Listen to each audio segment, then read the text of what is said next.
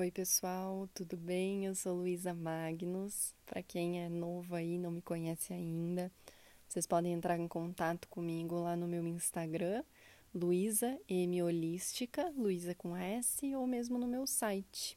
Bem bacana, tem um blog lá, eu gosto bastante de escrever, trago pessoas para escrever também, luisamagnos.com.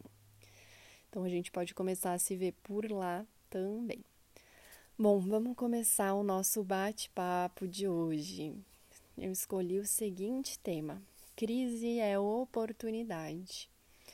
Então, justamente porque eu não gosto de usar no meu dia a dia essa palavra crise, eu gosto de ver ela como oportunidade, né?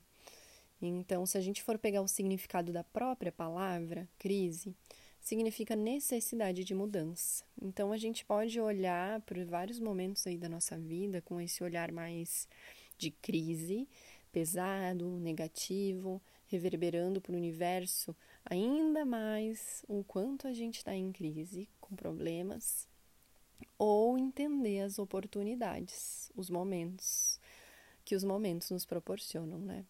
Então, todos eles, os desafiadores ou não, todos podem servir como um trampolim para nossa evolução, todos têm um propósito por detrás. Então, fica mais leve olhar dessa forma, né? Só no falar. É, bom, como terapeuta holística e trabalho também com, com a medicina chinesa dentro disso, eu gosto de falar bastante, assim, de trazer essas uh, várias considerações da medicina chinesa. Então, na filosofia chinesa, no I Ching, nós temos os hexagramas, que são símbolos e têm seus significados. Em outro momento eu posso falar mais sobre, sobre o I Ching e os hexagramas também. E tem lá um hexagrama, um símbolo, como se fosse uma carta, que chama trovão. E o nascimento, por exemplo, ele é representado por esse hexagrama aí do trovão, que é uma força intrínseca. Então, se a gente pensar no próprio nascimento, é, ele rompe uma inércia, né? E além disso, dá para aquela vida uma nova oportunidade. É uma vida que chega, que se apresenta, né? E vem para esse mundo, então, como com uma nova oportunidade de evolução, enfim. Aí vai das crenças de cada um, né? Essa aí é a minha. Então, gente, é o início de um novo ciclo, tá? Então esse hexagrama trovão ele tem muito desse significado. É, se a gente pensar nos ciclos, né, eu gosto de dizer que a vida ela é um espiral. Então é como se assim um ciclo vai se iniciando, vai se fechando e já vai dando início a outro. É como se de nós partissem diversos espirais e esses espirais que vão se conectando, né, as pessoas, as situações, enfim.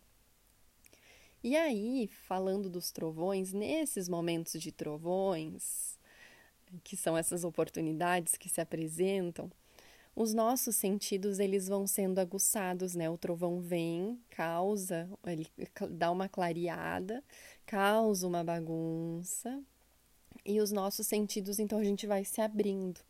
E aí a gente vai conseguindo acessar as nossas profundezas a partir disso tendo então essa possibilidade de rever questões pendentes para poder abrir o caminho para o sol, né, para alegria, para o novo ciclo. Então é esse espiral, ó, um ciclo encerrando, iniciando o outro.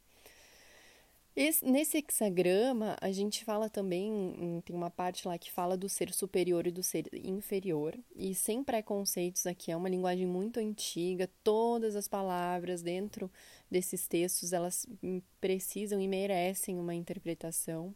Então lá a gente fala assim que o ser superior, ele busca em si as raízes de tudo o que lhe acontece, enquanto que o ser inferior, não ele vai buscar culpar fatores externos. Então a gente traz aqui também mais um ponto de reflexão. Que, que essa, essa questão de que nós somos os geradores das nossas próprias experiências e vivências. E que a gente precisa, pessoal, tomar posse disso para parar de dar para o outro ou para as coisas a responsabilidade do que acontece com a gente na nossa vida. Então, os conflitos, quando eles começam a ser muito repetidos, as confusões, os desafios são muito recorrentes e até as doenças, né? Começa a ter muita briga, daqui a pouco doenças em um, em outro. a gente precisa analisar em nós mesmos, dentro de nós, o que está acontecendo e se perguntar. Aí vai ficar uma perguntinha para vocês se fazerem: quais minhas decisões são inadiáveis nesse momento? Porque alguma coisa eu estou deixando de olhar, eu estou deixando para lá. Só que isso já está trazendo muita confusão, muito desafio recorrente, doença, inclusive. É, e agora, uh, nesse momento de pandemia, a gente tem um, um processo de oportunidade coletivo. Então, a gente tem decisões coletivas e individuais inadiáveis. Então, qual é a parte que eu estou fazendo dentro de mim que vai auxiliar mudar a minha vida e assim eu auxilio já essa desse, essas decisões coletivas. Né? Isso é papo para um outro podcast também, mas o quanto que nós fazemos parte do todo, então o quanto que a minha decisão e a minha mudança ela interfere sim no processo coletivo.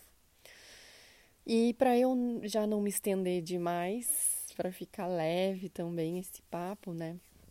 Eu queria trazer aqui essa consciência da trajetória compassiva no dia a dia. Que essa compassividade, a compaixão no dia a dia ajuda a gente a encerrar ciclos e iniciar novos com mais leveza.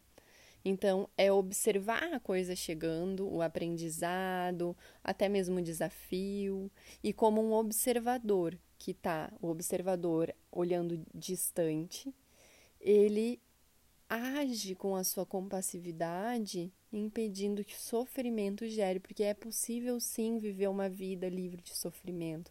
Nós temos essa capacidade, sim. A gente precisa acabar com essa crença coletiva de que para aprender é preciso sofrer, né? Não, não é preciso. Tudo vai da forma como a gente escolhe agir. E o sofrimento ele surge porque a gente escolhe reagir às situações. Então é ação e reação muito rápido. E a gente precisa não se afastar um pouquinho e escolher como agir. Então, podemos falar mais disso também em outro momento.